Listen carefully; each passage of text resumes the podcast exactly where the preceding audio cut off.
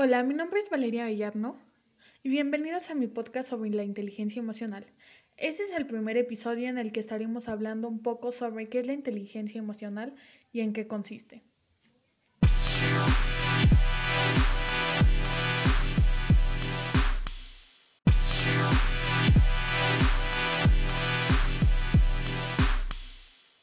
Bueno, pero ¿qué es la inteligencia emocional? Siempre hemos escuchado decir que el IQ es un buen indicador para saber si una persona será exitosa en la vida.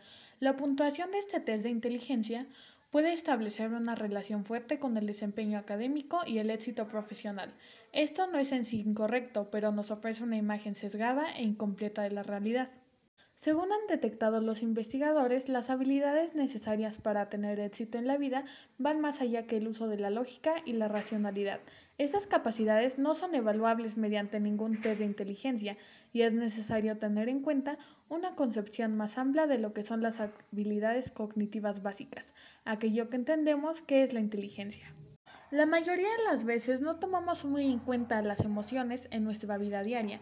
Sin en cambio, si nos ponemos a pensar detenidamente en la trascendencia de nuestras emociones, nos damos cuenta muy rápido que son muchas las ocasiones en las que éstas influyen decisivamente en nuestra vida.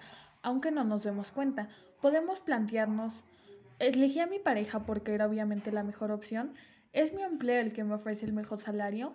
¿Compré mi coche haciendo cálculos sobre la rentabilidad y los comparé con otros modelos y marcas? No, gran parte de nuestras decisiones son influenciadas en mayor o menor grado por las emociones. Ante esto podemos resaltar que existen personas con un dominio de su faceta emocional mucho más desarrollado que otras. Y resulta curiosa la baja correlación entre la inteligencia clásica y la inteligencia emocional. Aquí podemos poner un ejemplo sacando a colación el estereotipo de estudiante aplicado.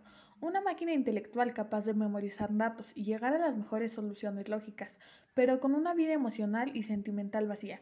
Por otro lado, podemos encontrar personas cuyas capacidades intelectuales son muy limitadas, pero en cambio consiguen tener una vida exitosa en lo que refiere al ámbito sentimental e incluso en el profesional. Estos ejemplos llevados al extremo son poco habituales, pero nos podemos percatar de que es necesario prestar más atención a esta clase de habilidades emocionales que pueden marcar nuestra vida y nuestra felicidad, tanto o más que nuestra capacidad para puntuar alto en un test de inteligencia convencional. Pero, ¿cuáles son los elementos de la inteligencia emocional? Enseguida lo sabremos después de unas pequeñas palabras de nuestro patrocinador.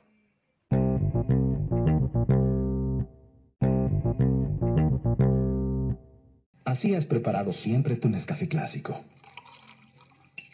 Mmm, y así es como se prepara el nuevo Nescafé clásico sin cafeína. Mmm, si no encuentras diferencias, es porque no las hay. El nuevo Nescafé clásico sin cafeína sabe exactamente igual que tu Nescafé clásico de siempre. Vive sanamente. Vos con la novedad, compás. ¡Arránquese! La Jenny por fin me entregó su corazón. Estoy recontentote. Híjole, compa, no le quería bajar la fiesta, pero a mí también. ¡Ah, hijo! ¡Ya somos tres!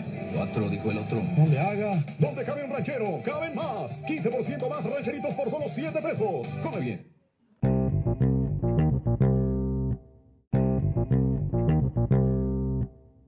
Bienvenidos de vuelta a mi podcast sobre la inteligencia emocional. Ahora veremos algunos de sus principales componentes según el psicólogo estadounidense Daniel Goldman, conocido como el gran teórico de la inteligencia emocional. Comencemos con el autoconocimiento emocional. Esto se refiere al conocimiento de nuestros sentimientos y emociones, así como la manera en la que nos influyen. Es importante reconocer la manera en que nuestro estado anímico afecta nuestro comportamiento, nuestras capacidades y nuestras debilidades. Mucha gente se sorprende de lo poco que se conocen a ellos mismos. Por ejemplo, este aspecto nos puede ayudar a no tomar decisiones cuando estamos en un estado psicológico poco equilibrado si nos encontramos demasiado alegres y excitados o si estamos tristes y melancólicos. Las decisiones que tomemos estarán mediadas por la poca racionalidad. Así pues, lo mejor debe ser esperar unas horas o días hasta que volvamos a tener un estado mental neutro, con el que será más sencillo valorar la situación y tomar decisiones muchísimo más racionales. En base a esto podemos llegar a autocontrolarnos emocionalmente. Eso nos permite reflexionar y dominar nuestros sentimientos o emociones, para no dejarnos guiar por ellas ciegamente. Consiste en saber detectar las dinámicas emocionales, saber cuáles son efímeras y cuáles son duraderas, así como en ser conscientes de qué aspectos de una emoción podemos aprovechar y de qué manera podemos relacionarnos con el entorno para rezarle poder a otra que nos daña más de lo que nos beneficia. Gran parte de la regulación de las emociones consiste en saber gestionar nuestro foco de atención. De esta manera no se vuelve contra nosotros y nos sabotea. Podemos observar que la capacidad de autocontrol está relacionada con la, a la hora de utilizar el lenguaje en muchos aspectos. Saber gestionar adecuadamente las propias emociones depende de encontrar narrativas que nos permitan priorizar más unos objetivos a largo plazo que otros que tienen que ver con ceder los impulsos del inmediato. La inteligencia emocional incluye evitar ciertas metas a corto plazo que pueden llegar a eclipsar los objetivos a largo plazo. Esto me lleva a hablar de la automotivación. Este factor es imprescindible para tener cierto grado de optimismo e iniciativa, de modo que tenemos que valorar el ser proactivos y actuar con tesón y de forma positiva ante los imprevistos. Luego de esto tenemos que hablar de las habilidades sociales. Las relaciones inter personales se basan en la correcta interpretación de las señales que los demás expresan de forma inconsciente y que a menudo emiten de una forma no verbal. La detección de estas emociones ajenas nos pueden ayudar a establecer vínculos más estrechos y duraderos con las personas con que nos relacionamos. Una buena relación con los demás puede ser imprescindible para nuestra felicidad personal y en muchos casos para un buen desempeño laboral. Ahora, ¿qué tiene que ver esto con el desempeño laboral?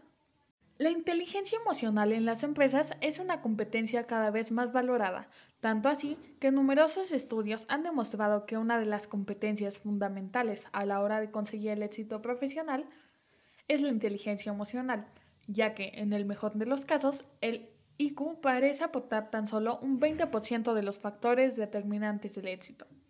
Es por eso que hoy en día las organizaciones no solo buscan personas preparadas en lo referente a lo técnico para desarrollar el trabajo diario, sino que además esas personas deben de ser empáticas, adaptables y resolutivas entre otros aspectos. Pero ahora viene la pregunta del millón de dólares. ¿Cómo puedo mejorar mi inteligencia emocional? La capacidad para gestionar nuestras emociones no suele variar mucho durante nuestra vida. Los factores más determinantes parecen ser la educación recibida, genes y experiencias infantiles. Eso no implica que no puedas desarrollar tu inteligencia emocional, pero para hacer estos cambios deberás dedicarle tiempo y esfuerzo. Ahora, existe una eterna discusión acerca del coaching y la formación en habilidades personales. Muchas personas generalizan sus experiencias y creen que los que les ha cambiado la vida a ellos, sin importar sus circunstancias, funcionará en el resto. Pero para esto tenemos los estudios científicos que nos ayudarán a descubrir si la ayuda profesional da resultados.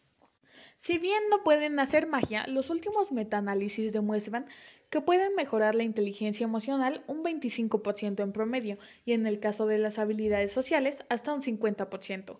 Gracias a la plasticidad neuronal, el término que los neurólogos usan para referirse a la capacidad del cerebro para cambiar a cualquier edad, es posible aprender empatía y gestión emocional. En este último caso, la mejora puede llegar hasta el 35%. Para esto, de igual forma, es muy importante recibir ayuda de alguien más, ya sea un terapeuta o un psicólogo.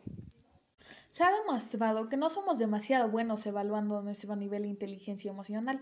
La estimamos peor que nuestro cociente intelectual, por lo que además de no saber cuán listos somos, tampoco tenemos ni idea de si somos agradables.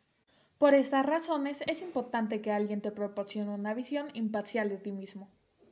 Pero en realidad, ¿cuáles son las mejores estrategias para desarrollar la inteligencia emocional? Según los estudios científicos, las basadas en la terapia cognitivo-conductual, es decir, aprender a cambiar tus pensamientos y las conductas que los acompañan. También debemos de mejorar nuestra capacidad de aceptarnos y perdonarnos. ¿Y cuáles son las peores estrategias? Las autoafirmaciones positivas. Hay que tener mucho cuidado con los coaches o con los programas que prometen mejorar tu autoestima con mensajes positivos hacia ti mismo. Por ejemplo, yo lo valgo, soy el mejor, yo me amo, etc. ya que, según los estudios científicos, a menudo resultan contraproducentes y te pueden volver un narcisista.